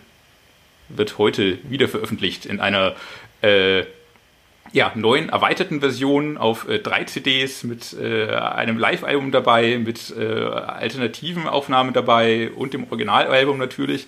Äh, warum ich das weiß, ich habe mit Hansi Kirsch darüber gesprochen. Hey, weil du ein geiler Typ bist. Äh, auch das. Auch das. zugegebenermaßen. Äh, genau, das, das Album bedeutet mir selber auch recht viel, weil es war eins meiner ersten Metal-Alben, die ich gehört habe, die ich zu Hause hatte, die ich sehr gefeiert hatte, ähm, immer noch feiere. Ähm, genau, hat mich also sehr geprägt in meiner metallischen Sozialisation und entsprechend äh, toll fand ich es, mit Hansi darüber zu sprechen. Ich habe ihn erreicht im Studio, wo sie gerade das neue Album aufnehmen wer ganz genau hinhört, ähm, im Hintergrund wurden gerade Schlagzeugspuren aufgenommen für das neue Album. Vielleicht kann der eine oder andere mit einem sehr spitzen Ohr schon die ersten Takte des neuen Albums hören. Wahrscheinlich in Wahrheit. Also du meinst neues Album ähm, für nächstes Jahr? Exakt, Blind Guardian werden nächstes Jahr ein neues Album veröffentlichen. Weiß man das Und schon? Und Hansi hat mir, das weiß man schon. In dem Interview wird Hansi aber noch ein bisschen konkreter darauf eingehen und ein paar äh, Dinge dazu erzählen, die vielleicht noch nicht alle wissen. Ähm, wie weit das Album fortgeschritten ist, wird er uns erzählen, wann das Album erscheinen soll. Plus ähm, bereits nächste Woche, nächsten Freitag, werden Blind Guardian mit einer kleinen Überraschung ums Eck kommen. Welche das ist, wird hier noch nicht verraten. Ähm, und auch sonst will ich jetzt gar nicht so viel mehr darüber schwadronieren, weil darum habe ich ja mit Hansi gesprochen. Im Metal Hammer Podcast Personality Talk unserer zweiten Episode mit Hansi Kirsch von Blind Guardian über die Geschichte von Imaginations from the Other Side und äh, was in Zukunft für Blind Guardian ansteht. Und bitte.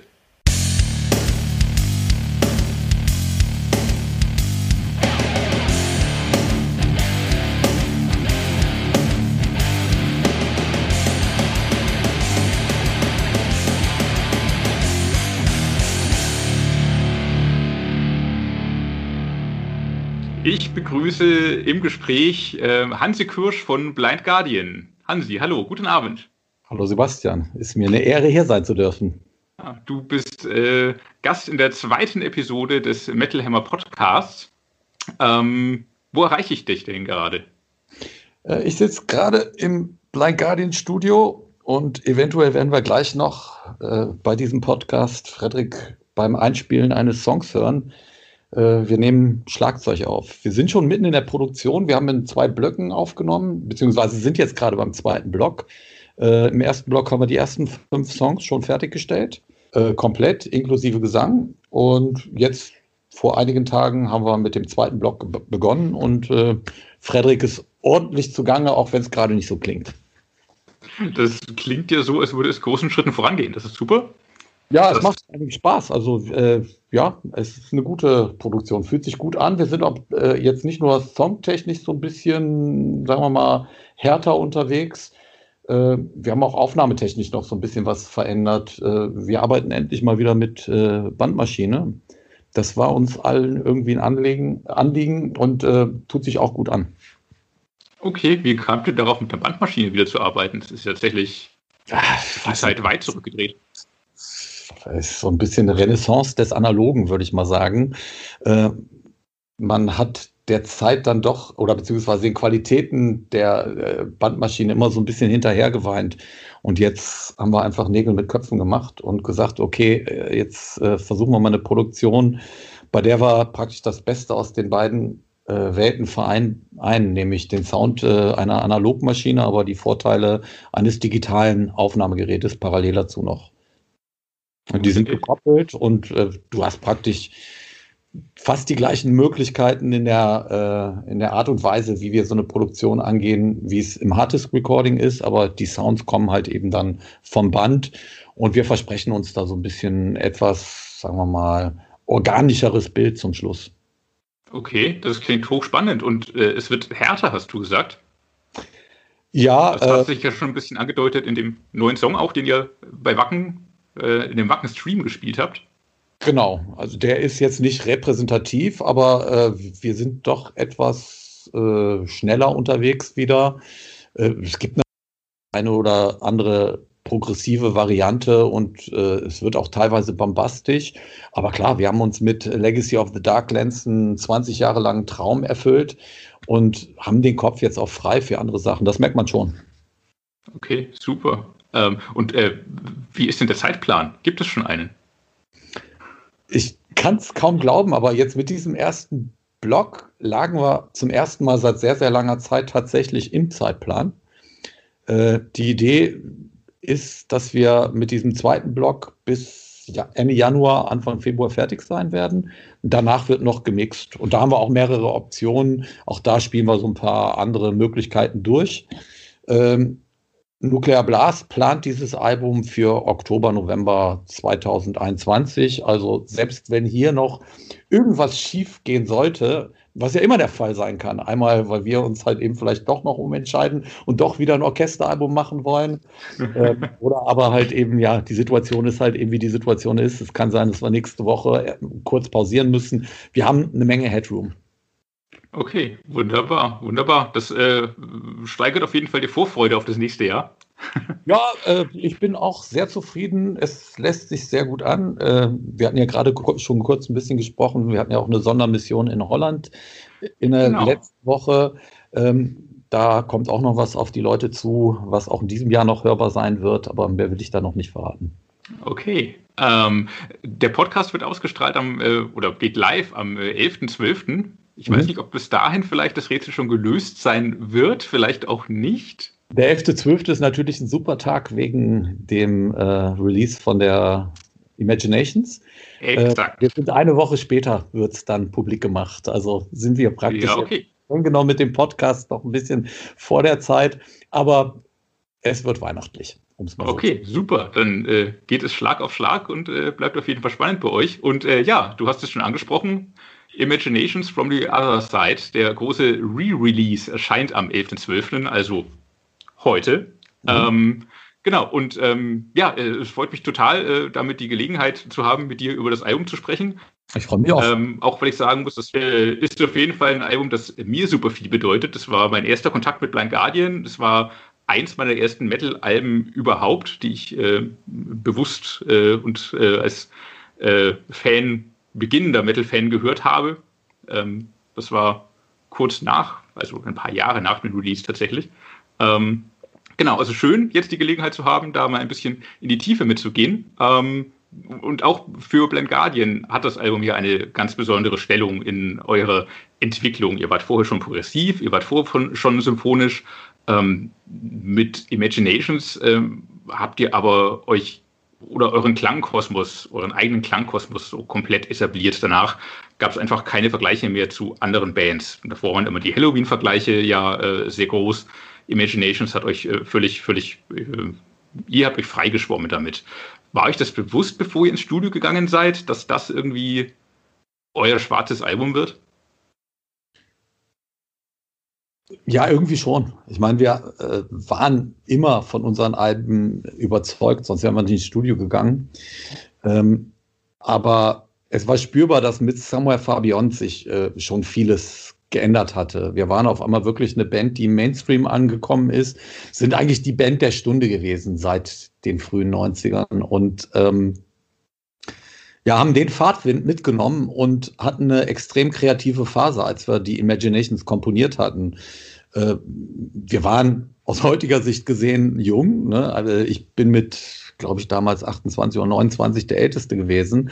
Das hat sich schon fast erwachsen angefühlt. Darum hat sich für uns viel geändert. Wir haben äh, praktisch mit, mit der Somewhere äh, unsere erste Japan-Tour gespielt und äh, sind dann im Anschluss praktisch direkt ins Songwriting für die Imaginations gegangen, waren uns aber bewusst, dass äh, wir im Grunde genommen ja unsere unsere Lehrjahre hinter uns hatten und haben uns tatsächlich wie, wie Meister gefühlt. Wir waren erfolgreich, äh, wir wussten, wie es Business läuft und wollten äh, definitiv von vornherein den Produzenten wechseln. Kalle Trapp war unheimlich wichtig für uns, für die ersten vier Alben und auch für Tokyo Tales. Aber ähm, da hat sich praktisch so eine, wie soll ich sagen, Vater-Söhne äh, Beziehung entwickelt über die Zeit. Er war am Anfang war ja der, der weise Mann, der uns viele Ratschläge geben konnte. Das hat auch immer super gut funktioniert. Und mit Imaginations, beziehungsweise schon mit dem Songwriting war uns klar, hm, das führt uns nirgendwo mehr hin. Wir wissen eigentlich, was wir wollen. Wir brauchen jemanden, der uns A, äh, neue bieten kann. Und wir brauchen B, jemanden, der versteht, dass wir im Grunde genommen die, die Hauptvision für so ein Album haben. Und äh, den haben wir dann in Fleming Rasmussen gefunden. Also ja, also äh, wir waren uns bewusst, dass dieses Album extrem gut komponiert war. Und wir waren uns auch bewusst, dass wir damit mehr Erfolg haben würden als mit den Alben davor. Okay. Ähm, genau, der Produzentenwechsel zu Fleming Rasmussen. Ähm, wie seid ihr an ihn gekommen und ähm, wie war das für euch? Du sagst selber ähm, mit Ende 20, ähm, einerseits fühlt es sich schon erwachsen an, trotzdem wart ihr noch jung. Ähm, auf einmal steht der große Metallica-Produzent vor euch.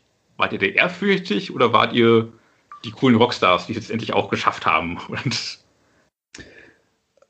also ich, ja, äh, Fleming war für uns schon Vorbild wegen der Alben, auf denen er mitgewirkt hatte. Und wir wussten zum dem, zu dem Zeitpunkt noch gar nicht, wo er überall mitgemacht hatte und dass seine Biografie eben schon lange vor Metallica irgendwann angefangen hatte. Beziehungsweise wir wussten, die Difficult to Cure, äh, davon äh, war uns, die war uns schon geläufig, aber es gab davor halt eben schon eine Menge Alben, auf denen er äh, auch tonangebend mitgewirkt hatte. Da war schon noch Respekt vorhanden. Wir sind auch nicht unbedingt davon ausgegangen, dass Flaming es machen würde. Der hat allerdings ein wirklich erstklassig produziertes Demo von uns bekommen. Äh, André hat da echt gute Arbeit geleistet. Und ähm, als wir uns dann getroffen haben, war ihm auch klar, dass bei uns was passiert, dass wir die Band der Stunde waren. Und äh, ich hatte den Eindruck von Anfang an, dass er auch wirklich daran interessiert gewesen ist, mit uns kreativ zu arbeiten. Ähm, das hat so ein bisschen die Spannung rausgenommen. Wir haben uns damals auf den Weg gemacht, um äh, auch andere Studios noch zu besuchen, um dann zu entscheiden, wo wir letztendlich dieses Album aufnehmen würden. Die erste äh, Anlaufstelle ist allerdings Kopenhagen gewesen.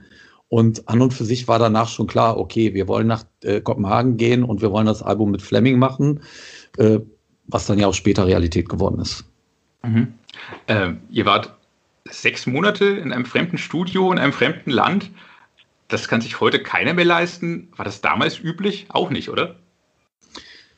Nö, also wir waren schon äh, die Band der Stunde und hatten eine gute Plattenfirma im Rücken und waren auch äh, bereit, das, was wir immer gemacht haben, nämlich die Einnahmen, die wir erstmal mit dem Album machen würden, in die Produktion selbst zu investieren. Das hat sich bis heute eigentlich nicht verändert, ist vielleicht mit der Legacy of the Darklands sogar auf die Spitze getrieben worden. Ähm, und das war damals auch nicht anders. Dänemark war auch damals schon ein teures Land, äh, vor allen Dingen im Bezug auf Alkohol, was wir dann später äh, feststellen mussten, nachdem wir das mitgenommene, den mitgenommenen Alkohol ausgetrunken hatten. Äh, äh, wir, das Problem ist gewesen, wir haben uns ein Budget gesetzt. Dieses Budget haben wir natürlich wie immer auch dann weit überschritten. Äh, und dann wurde es irgendwann so ein bisschen kritisch. Aber wie gesagt, wir hatten eine, eine, Plattenfirma, die an uns geglaubt hatte, die uns dann das Geld praktisch ähm, als Vorschuss zukommen lassen hat, was im Nachhinein aber trotzdem bedeutet, bedeutet, du musst dieses Geld irgendwann auch wieder einspielen. Das ist dann glücklicherweise mit der Imaginations auch so gelungen. Äh, ja, also äh, teilweise waren wir schon sehr rotzig, aber auch blau, blauäugig. Also man hätte vielleicht ein bisschen wirtschaftlicher dieses Album auch produzieren können, aber wir hatten eine Menge Spaß. Schön. Und ähm, kam dazu, dass André äh, ähm, ja während der Produktion eine, äh, wie soll man sagen, eine Verletzung kann man nicht sagen. Der hatte ein Problem mit seinen Spielfingern. Und zwar ähm, sind zwei Finger auf einmal taub gewesen. Äh, wir mussten die Produktion deshalb unterbrechen. André ist operiert worden, ist alles gut gegangen. Äh, war natürlich eine Zeit der Ungewissheit trotzdem, weil für einen Gitarristen, der praktisch am Ellbogen an, an Nerven operiert wird, äh, natürlich höchst brisant. Äh, hat sich dann aber, wie gesagt, alles relativ schnell in Wohlgefallen aufgelöst. Nur das hat auch nochmal zu einer Unterbrechung geführt und dann dazu, dass natürlich nochmal extra Kosten dadurch entstanden sind, dass wir ja einfach nicht so schnell arbeiten konnten, wie wir es eigentlich wollten. Mhm. Mhm. Ähm, und was habt ihr aus der Zeit bei Fleming Rasmussen gelernt in den sechs Monaten? Ähm, abgesehen davon, dass ihr mehr Bier mitnehmen müsst, wenn ihr nach Dänemark fahrt. Ja, wir haben herausgefunden, dass äh, wir damals zumindest noch nicht so tight gewesen sind, wie wir eigentlich gedacht haben. Also da kam, kommt auch so ein bisschen diese kam diese Arroganz zum Vorschein, dass uns praktisch schon die Welt gehört hatte. Das war definitiv nicht. Ähm, haben es aber äh, angenommen und äh, dann äh, schon während der Produktion recht gut realisieren können und unter die Füße gekriegt. Und im Nachhinein hat uns das dann bei den Alben, die danach kamen, extrem geholfen. Wir äh, haben praktisch, wenn du so willst, einen Quantensprung in Sachen Bandperformance und Präzision gemacht. Mhm. Mit Nightfall wart ihr dann auch gleich nochmal bei Fleming Rasmussen, ein zweites Mal. Ähm, war euch das sofort klar, dass ihr da wieder hin wollt? Ja, wir wollten mit Fleming arbeiten. Auf der anderen Seite äh, hatte sich bei uns hier die Situation ein bisschen verändert. Wir haben äh, uns in Grefrath dieses Studio äh, praktisch äh, geleistet, was wir jetzt haben. Äh, waren bloß nicht in der Lage, dieses Studio fertigzustellen, zu, äh, fertigzustellen zur Nightfall. Das war eigentlich der ursprüngliche Plan. Wir nehmen hier auf und fahren dann rüber und mixen in Dänemark mit Fleming. Äh, aufgrund der Tatsache, dass hier die Sachen nicht fertig gewesen sind, haben wir dann in Dänemark doch noch mehr aufnehmen müssen, als wir eigentlich wollten. Äh, was gut war, weil dadurch hat die Platte nochmal gewonnen, weil einfach die Erfahrungen, die wir da gesammelt haben, auch wieder in den Aufnahmen zu hören sind. Äh, aber auch da ist dann letztendlich das Budget etwas, äh, etwas mehr als nur ausgereizt worden.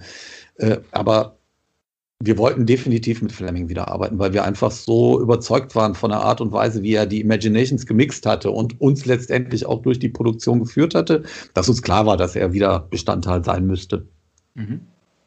Mhm. Das Album erscheint jetzt neu. Es äh, gab aber auch in den letzten Jahren immer mal wieder Re-Releases und äh, auch Remixes und Remasters, ähm, unter anderem von Imaginations. Ähm, kannst du im Detail sagen, worin die sich jeweils unterscheiden? Ja, äh, man, jetzt ist eigentlich äh, der Hauptaugenmerk oder das Hauptaugenmerk auf äh, eine Live-Performance gerichtet, die äh, wir 2016 in Oberhausen aufgenommen haben. Äh, zur damaligen Zeit waren wir mit dem Touren für die Beyond the Red Mirror gerade fertig und hatten noch ein paar Konzerte, die wir irgendwie für uns auch interessant gestalten mussten. Und äh, wir sind dann auf die Idee gekommen, die Imaginations am Stück zu spielen. da hatten wir diese äh, Aufnahmen praktisch äh, getätigt und die sind praktisch das Herzstück äh, dieses Anniversary-Albums. Äh, was ansonsten noch zu hören ist auf diesem Album, ist eine, ähm, eine instrumentale Version des Albums und dann an und für sich genau der gleiche Mix, der im Jahre 2018 auf Vinyl veröffentlicht worden ist. Sprich mit anderen Worten, man hat, wenn man die Box kauft, vier Versionen der Imaginations, ähm, wovon zwei äh, äh, praktisch sich auf Oberhausen basieren. Das ist einmal äh, als Audio-CD ähm, erhältlich dann und als Blu-ray, äh, weil wir die Show auch gefilmt haben. Ähm, die vorherigen Versionen sind rausgekommen, eigentlich nur aus dem einfachen Grund, weil unser äh, Vertrag mit Universal ausgelaufen ist und wir die Platte über Nuclear Blast neu veröffentlicht hatten. Ansonsten hätten wir bis jetzt gewartet, nur wir konnten dieses Album nicht für fünf Jahre äh, praktisch komplett vom Markt nehmen. Das waren eigentlich so die einzigen Gründe, warum es diese beiden Veröffentlichungen im Vorfeld gegeben hatte. Mhm. Aber auch äh, klanglich gab es bei diesen Remixes und Remasters ja, glaube ich, auch immer mehr Veränderungen, oder? Ja, wir hatten äh, teilweise dann immer wieder technische äh, Korrekturen vorgenommen. Die, die 2018er ist ein klassischer Remix. Das ist der Charlie Bauerfeind Remix, der ähm, ursprünglich äh, für die Traveler's Guide äh, to Space and Time mhm. Box, die noch bei der EMI erschienen ist, gemacht hatte. Ähm, was uns da halt eben dann 2000 17 äh, in die Hände gekommen ist, ist die Version von Systems Failing, die nie veröffentlicht gewesen ist. Die war dann ein wichtiger Bestandteil da. Die ist jetzt logischerweise auch in dieser Box wieder drin. Ähm, ansonsten haben wir praktisch immer nur die Master dementsprechend äh, äh, den technischen Gegebenheiten angeglichen. Da darf man keine großen Sprünge mehr erwarten. Verstehe. Also nicht so, dass ihr auf einmal unzufrieden gewesen wärt mit äh, dem, was. Nö, also es war tatsächlich so mit dem Remix, das war das war eine schöne Sache. Die, die, die äh, Alben sind dementsprechend alt, angefangen mit der Battalions äh, bis hin zur äh, Night at the Opera. Die haben schon ein paar Jahre auf dem Buckel. Ähm, und da macht es Sinn. Ich glaube, wir sind bloß bis zur Night gegangen. Die Night, Night at the Opera haben wir, glaube ich, noch gar nicht remixed. Können wir aber auch mal machen. Äh, egal. Äh, auf jeden Fall war es da schon so, dass wir gucken wollten, was man mit den neuen Möglichkeiten, ich habe ja gerade schon mal Harddisk angesprochen, Harddisk Recordings, ähm, was man mit den digitalen Sachen da erreichen kann, was man auch rausholen kann. Man kriegt eine höhere Trennung der einzelnen Spuren hin. Äh, man kann ein bisschen mehr ins Detail äh, produzieren, was auch bei so einem Album wie der Imaginations schon durchaus interessant ist weil du doch ein etwas größeres Panorama bekommst. Aber im Großen und Ganzen sind halt eben die Originalmixe doch irgendwie auch Zeitzeugnisse und ähm, spiegeln irgendwo die, die Urintention auch am besten wieder. Und die Urintention hat in der Regel auch echt ein, eine Berechtigung und einen gewissen Reiz. Von daher ist alles, was man danach macht, ja, ist halt eben einfach wie so ein Revisit und man guckt nochmal und macht ein bisschen, auch wenn man re-recordet. Aber äh, dass man jetzt irgendwie so eine Geschichte neu erfindet oder komplett neu entdecken kann dadurch, ist eher unwahrscheinlich. Also kann ich zumindest jetzt bei Blind Guardian sagen, ich finde schon, dass man ein paar neue Facetten entdeckt und dass man ähm, die Sachen auch so ein bisschen mehr in die Jetztzeit bringt damit aber ja, die Platten hatten auch damals schon ihren Reiz und haben auch mit dem damaligen Sound durchaus noch ihre Berechtigung, finde ich. Auf alle Fälle. Äh, die Bonustracks hast du schon angesprochen. Ähm, Systems Failing einerseits, im mhm. Original von äh, Michael Schenker. Ja. Ähm, und The Wizard von Uriah Heep im Original. Ähm, Coverversionen aufzunehmen hat oder hatte bei euch so eine gewisse Tradition. Wie kam es denn zu diesen beiden? Äh, Systems Failing war, glaube ich, unisono eine Nummer, die wir in der Band einfach super gut gefunden haben und äh, die, bei der wir gefunden haben, dass die für uns einfach zu realisieren sein würde. War, ist auch tatsächlich so gewesen, wenn man jetzt mal von Andres äh, Solo absieht. Er musste dann ja, wie gesagt, durch die Operation eh unterbrechen. Diese Schenker-Geschichten sind natürlich echt schwer und da ist dann André auch ein harter Hund und Perfektionist und möchte möglichst nah an seine Götter ranspielen. Also da, da ging ein bisschen Zeit ins Land. Ansonsten äh, war es tatsächlich gerade jetzt mit Fleming Rasmussen so, dass man Nummern wählen musste, die schnell von der Hand gehen, weil, äh, gingen, weil Fleming Coverversion hasst. Wir spielen nach wie vor eigentlich super gerne Coverversionen und spielen auch mit den äh, Songs dann in der Regel gerne rum. Manchmal bleiben wir relativ nah am Original und manchmal driften wir eben ab, wie im, im Falle von Mr. Sandman, was ja auch zur äh, Sweet Silence Session eigentlich noch dazugehört, ist dann nur für The Forgotten Tales halt eben in erster Linie produziert worden, weil wir fanden, das würde nicht auf die Imaginations draufpassen. Wir wollten das so ein bisschen getrennt halten. Aber ähm, im weiteren Verlauf bei den Single-Veröffentlichungen ist dann äh, auf Mr. Sandman gesetzt worden. Die Virgin hat das dann praktisch in Richtung The Forgotten Tales gelenkt. Äh, unsere japanische Plattenfirma ist zum Beispiel näher an der Imaginations dran geblieben bei der Veröffentlichung und da war Bright Eyes äh, der Hauptsong. Schenker, wie gesagt, äh, ist natürlich für alle eine super Nummer gewesen und äh, ja, für André natürlich auch dann, glaube ich, mehr Hausaufgabe als für den Rest für uns. Ich weiß, Fleming hat den Gesang direkt beim ersten Mal durchgewunken, was aber dazu führte, interessanterweise, dass wir dann, als wir 2016, 17, wann es auch immer gewesen ist, wieder an die Nummer rangegangen sind, dass ich da einige Sachen nochmal neu singen musste, ähm, weil die unseren heut, heutigen Qualitätskriterien nicht mehr entsprochen hatte. Also die ist praktisch bei mir und auch bei André über, wie viele Jahre sind es dann? Über 20 Jahre hat es gebraucht, bis wir praktisch die, die Arbeiten komplett vollendet hatten, äh, aufnahmemäßig. Ich sag mal, 70 Prozent, 80 Prozent ist aus dem Jahr 94 bei mir und der Rest ist praktisch dann aus dem Jahr 2017. Und ich behaupte mal, man hört nicht, was aus welchem Jahr ist. Ähm, bei André ist es so ähnlich. Also, wobei ich glaube, sein Solo hat er komplett, komplett in 2017 gespielt. Äh, The Wizard haben wir genommen in erster Linie, weil drei Viertel der Band, nämlich Tom, Markus und ich, diese Nummer grandios finden und ich auch geglaubt habe, dass ich die ganz gut singen könnte. Okay.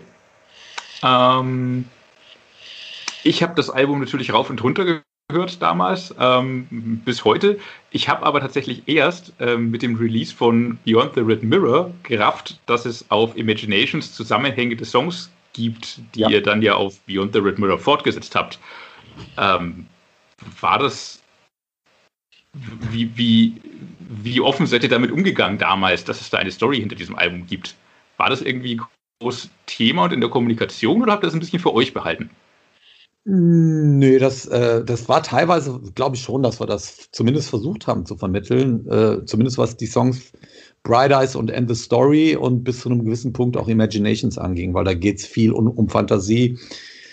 Und ähm, letztendlich, ich will nicht sagen um Eskapismus, aber um, ähm, um die, um den Reiz der Illusion, um den Reiz der, der Fantasiewelt und im Grunde genommen um das Dilemma, wenn man diese Qualitäten nicht erkennt. Und äh, da ist speziell in den drei Songs ähm, geht es schon um Personen, die praktisch auf der einen oder anderen Seite stehen und genau mit diesen Problemen zu kämpfen haben.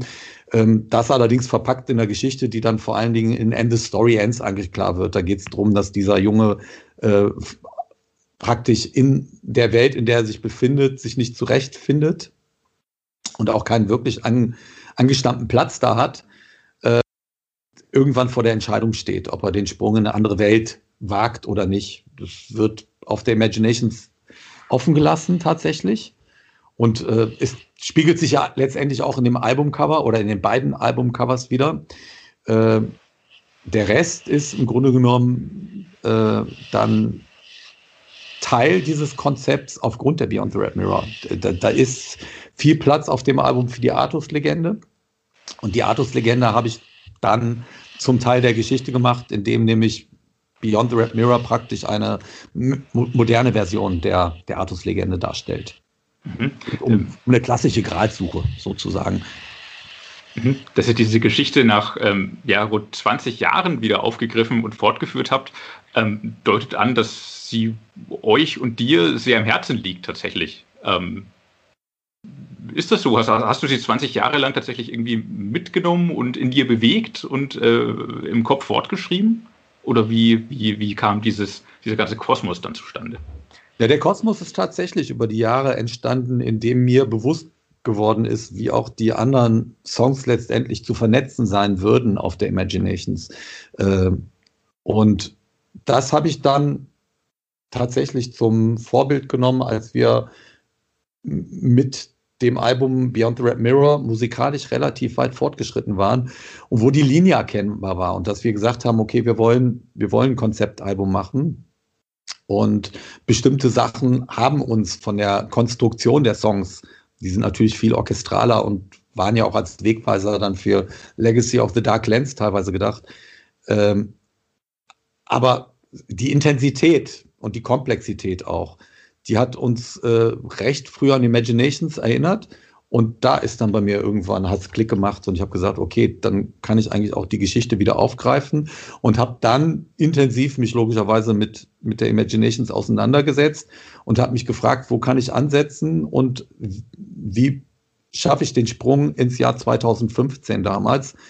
Und äh, habe mir dann gedacht, okay, wir befinden uns in einer Situation, wo dieses Kind, das praktisch damals die Wahl hatte, äh, sich nicht entscheiden konnte, diesen Sprung wahrzunehmen und dann 20 Jahre praktisch, 20 Jahre später wieder vor der gleichen Entscheidung stehen würde, als, als erwachsener Mann.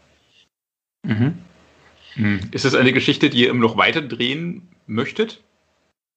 Ja, ich habe es offen gelassen. Ich, ich, ich habe es ja im Grunde genommen so ähnlich dann auch wie die Artus-Legende äh, enden lassen, nämlich dass Artus verschwindet. Artus und der Gral verschwinden und äh, obwohl Artus diese Reise in diese andere Welt, in diese, dieses Universum, was, Universum, was ich Dystopia genannt habe, da äh, äh, zwar auf sich nehmen möchte, aber verloren geht.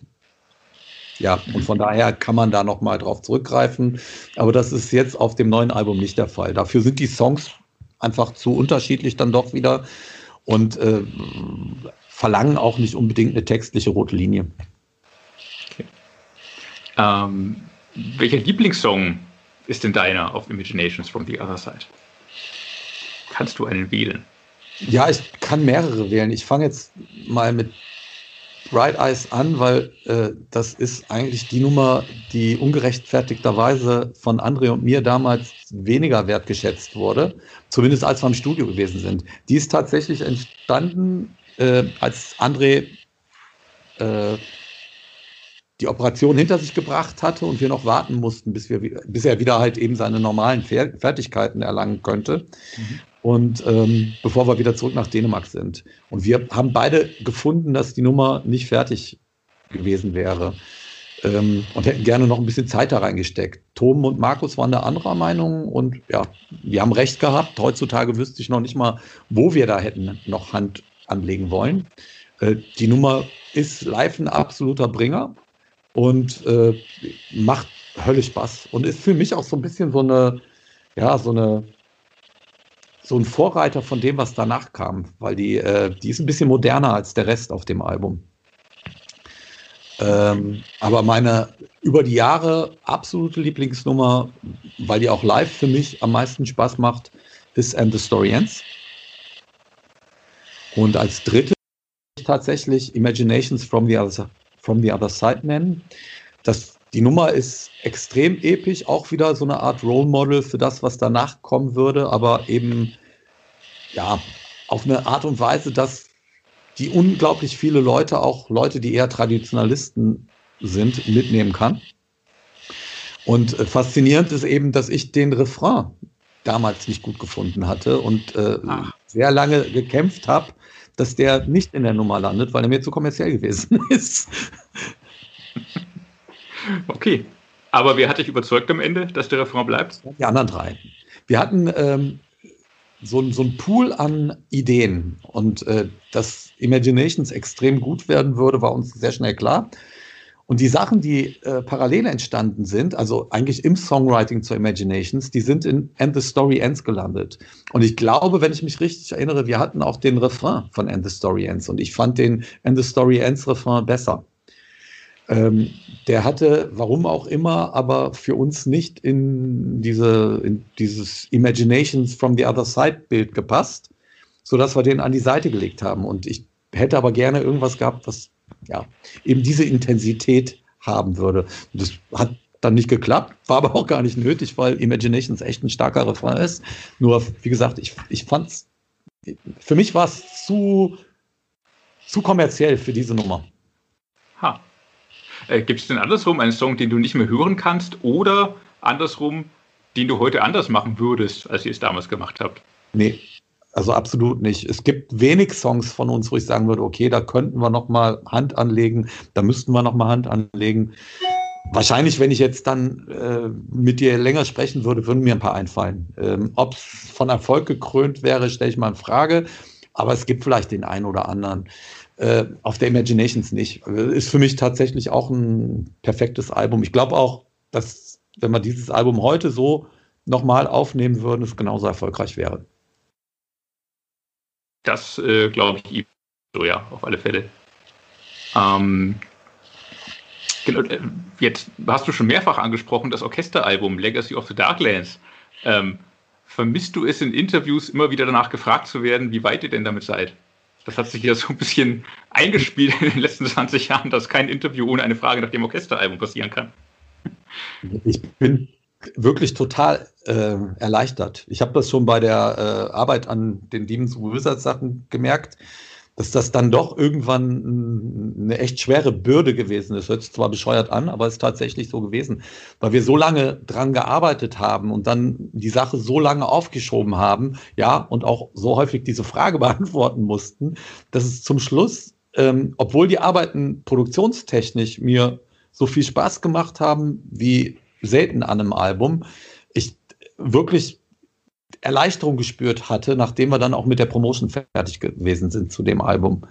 Ich, wir haben massig Ideen für noch ein klassisches Album und ich bin froh, dass das weit in der Zukunft liegt, wenn wir es überhaupt noch mal so in, die, in der Richtung machen werden. Ich, äh, ich bin wirklich froh, dass wir praktisch produktionstechnisch, songwriting-technisch ähm, wieder denken wie eine Metalband, wie, wie wir wahrscheinlich, was wir so denken, in eine Richtung, dass wir ja, uns zu Hause fühlen, alle. Das ist jetzt auch bei den Aufnahmen mit den Gesängen, ist einfach so viel einfacher, wenn du, wenn du in so ein gewohntes Umfeld kommst und äh, dann performen musst. Also äh, ich, bin froh, dass ich dieses Album in dem Sinne hinter mir habe und wir uns auf zu neuen Ufern machen können. Mhm. Mhm. Im Herzen, trotz aller Progressivität, aller äh, Symphonie, Orchesteranwandlungen, äh, Blind Guardian ist das eine Metalband. Ja, exakt. So es macht halt ja, das Arbeiten auch Spaß am Ende. Genau. Es war ja auch so ein bisschen wie und täglich grüßt das Murmeltier. Ne? Man hat die Interviewfrage immer beantworten müssen. Wir sind nach Prag gefahren, haben wieder einen Song fertig gemacht, sind zurückgekommen, wussten, oh ja, aber jetzt dauert es trotzdem noch zwei Jahre, bis wir alle Songs erstmal fertig aufgenommen haben, bevor ich anfangen könnte zu singen. Dann habe ich angefangen zu singen. Wir haben alle Songs einmal durchgesungen und gesagt, naja, ist das die richtige Härte oder müssen wir vielleicht nochmal singen? Dann habe ich nochmal gesungen und dann habe ich nochmal gesungen. Natürlich ist immer besser geworden und wir sind immer näher rangekommen und haben diese Melange zwischen Metal-Sänger und Orchester auch immer besser in den Griff gekriegt. Aber irgendwann sagst du auch so, jetzt möchte möcht ich dieses Baby doch mal hinauslassen in die Welt und dann, dann soll es da halt eben auch Fuß fassen. Mich würde mehr interessieren, ähm, wie sich die ganze Sache entwickelt, wenn wir die mal auf die Bühne bringen. Das ist jetzt natürlich durch mhm. Corona alles so ein bisschen in den Hintergrund geraten, wäre aber auch eh Zukunftsmusik gewesen, weil wir erst dieses Album, an dem wir gerade arbeiten, machen wollten. Ähm, wenn wir da einen Weg finden, was ja ursprünglich auch mal die Idee gewesen ist, die Bands zu involvieren oder beziehungsweise Gastsänger oder beides. Also im Idealfall beides. Wie sich die ganze Sache dann weiterentwickelt und ähm, wie dann das Empfinden der Leute sich auch verändern wird, glaube ich. Äh, vermute ich jetzt einfach mal. Ich glaube, unser Empfinden wird sich ja schon verändern. Ähm, aber für die Leute wird es auch eine, wäre es eine interessante Erfahrung, wenn wir das irgendwann in den nächsten fünf Jahren hinkriegen würden. Auf jeden Fall spannend. Ja. Überhaupt, ähm, du scheinst, ihr scheint immer noch vor, vor Ideen zu sprudeln. Da scheint noch einiges momentan, zu gehen, auf jeden Fall. Momentan ist echt, äh, manchmal beängstigend, ja. Also wie gesagt, diese Sonderaktion, von der ich dir erzählt habe, die ist, äh, war eine Nacht- und Nebelaktion und momentan haben wir sehr, sehr viele von diesen Nebel, Nacht- und Nebelaktionen. Wahrscheinlich, weil jetzt auch einfach wieder äh, im Grunde genommen diese Kapazitäten frei sind und man ja in dem Sinne äh, auf kleinerer Ebene viel, viel häufiger spontan kreativ sein kann. Schön, schön. Ähm, dann hätte ich zum Ende unseres Gesprächs noch eine Sache. Ähm, äh, ich habe dich am Ende unserer Interviews schon oft gefragt, was du gerade aktuell auf dem Nachttisch liegen hast, was du für, für Buchtipps hast und gerade liest. Viel zu äh, selten war dann wirklich Platz in den Stories im Heft, um das wirklich unterzubringen. Ähm, jetzt im Podcast haben wir ein bisschen Zeit. Ähm, was was, was äh, hast du gerade an aktuellen Empfehlungen aus deinem Bücherregal? Ja, wenn ich wüsste, wie die Geschichte heißt, weil ich schlafe abends immer ein. Das ist eine äh, äh eher eine Science-Fiction-Autorin, äh, die heißt Martha Wells. Das ist ein Fünfteiler, den ich da lese. Ähm, über einen, ja, wie soll man sagen, über eine Art Robotik-Typen, der äh, praktisch aus der Ich-Perspektive seine Erfahrungen mit, mit, Menschen erzählt. Äh, so eine Art, wie sagt man, der, ist äh, Bodyguard und gleichzeitig aber auch äh, ja, Auftragsmörder. Und äh, der erzählt seine Geschichten. Ich glaube, der erste Teil heißt All Systems Red, aber ich müsste tatsächlich nachgucken, wie der geheißen hat. Ähm, dann lese ich, oder habe ich gerade beendet, ein Buch von äh, Christopher Clark über Zeitlichkeit. Äh, da erklärt er Geschichte an vier deutschen Beispielen. Also einmal äh, der erste ähm, brandenburgische beziehungsweise dann später preußische Kurfürst, äh, dann äh, König Friedrich, äh, Otto äh, Graf von Bismarck und äh, die Nazis. Und an denen erklärt er, wie sich das, die Perspektive der Zeit innerhalb dieser Epochen, äh, Epochen verändert haben und welchen Einfluss die auf die Machterfüllung gehabt haben. Also grob umschrieben. Und das dritte auch gerade beendet, was ich gelesen habe. Und das hat einen Einfluss auf Blind Guardian, weil ich zumindest schon mal einen Text gemacht habe, der in die Richtung geht. Ähm, mhm. Ich habe eine Biografie von Cervantes gelesen, von einem deutschen Autor. Ich habe den Namen vergessen. Die ich extrem äh, äh, inspirierend fand. Also Cervantes ist eh super inspirierend und viele Fans fragen mich immer wieder, ob wir nicht mal irgendwas über Don Quixote machen könnten. Und würde ich auch gerne. Aber ich habe noch nicht den richtigen Song gefunden. Jetzt habe ich aber eine Nummer gefunden, die sich zumindest so für diese, für diese biografische Annäherung ähm, äh, geeignet hat. Die Nummer heißt Try by Fire. Ich hoffe, die landet auf dem Album, weil das ist noch so ein bisschen die Diskussion, die wir gerade führen. Die hatten 70, 70er Jahre Flair, ist aber sehr intensiv. Und da geht es, äh, was dann halt eben ja auch immer so ein bisschen, äh, ich sag mal, zeitrelevant ist, äh, da geht es um Bücherverbrennung unter anderem. Die war auch schon bei äh, Cervantes äh, damals im 17. Jahrhundert, frühen 17. Jahrhundert, äh, mit der Inquisition natürlich irgendwo ein heißes Thema. Und in dem Umfeld hat er seine Stories geschrieben und musste praktisch auch äh, Sachen vor der Zensur retten. Und im äh, Don Quixote gibt es ja diese Szene, wo praktisch seine Freunde die Bücher verbrennen, weil die gefährlich sind für Don Quixote, weil die ihn praktisch auf diese verrückten Ideen bringen. Ähm, da habe ich meine kleine Story rausgemacht. Ähm, also die, die ist mir auch ganz gelungen, finde ich. Wunderbar. Dann hat man damit am Ende auch noch schön einen Dreh zu eurem kommenden Album gefunden. Ja. Wunderbar. Ein ja. äh, perfekter Abschluss des Gesprächs. Freut mich. Ähm, ich äh, ja, äh, bin neugierig, wie es weitergeht bei euch. Es steht ja einiges an. Ich ja. Äh, bin erstmal auf nächsten Freitag, den 18.12. gespannt, was ihr da für eine Überraschung raushaut. Ja. Und äh, dann auf Neues Großes im Jahre 2021. Ja. Es wird, wie gesagt, weihnachtlich und die Glocken werden klingen. Sehr schön. Wunderbar. Das brauchen wir in dieser Zeit. Ja, absolut. Sehr schön. Sehr schön. Dann, ja, vielen Dank, Hansi. Sebastian, hat Spaß gemacht. Alles Gute. So, das war es ja wohl, was äh, Hansi zu erzählen hatte. Es war eine spannende Geschichte. Äh, ich persönlich muss ja sagen, jede Menge Blind Guardian-Stoff zur Weihnachtszeit, da braucht man gar keine anderen Platten mehr. Ähm, was bleibt uns noch zu sagen? Wir wollen ja so ein bisschen jetzt hier auch wieder ausläuten aus dem Podcast. Ähm, es wurden beim letzten Mal äh, von meiner Seite aus, nee, von meiner, es wurde vom letzten Mal, es wurden, weil ich irgendwie gegrollt habe im Podcast, wurde gewünscht, dass ich nochmal growlen soll. Es wurde sogar ein spezieller Song gewünscht und zwar ähm, Gasping for Air von Autopsy. Ich, ich, ich, ich übe das nochmal schnell, schick Marlon die Dateien und der soll die dann an passender Stelle in diesen Podcast reinschneiden.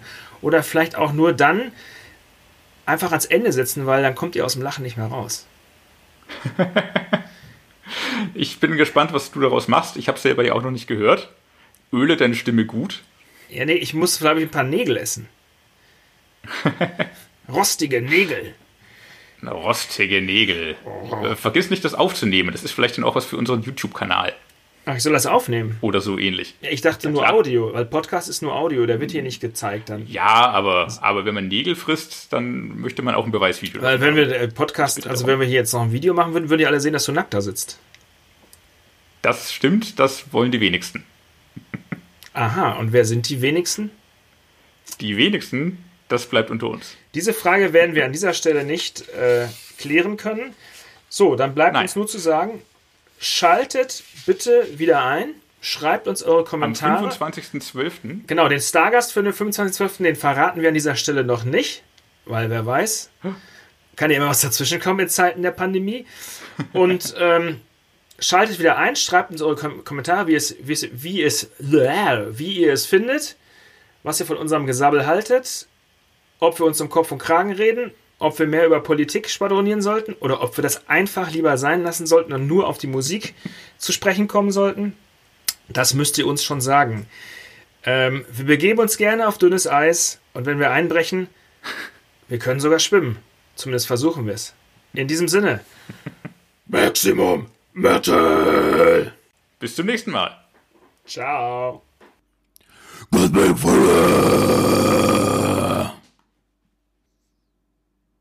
Cosmic Fire.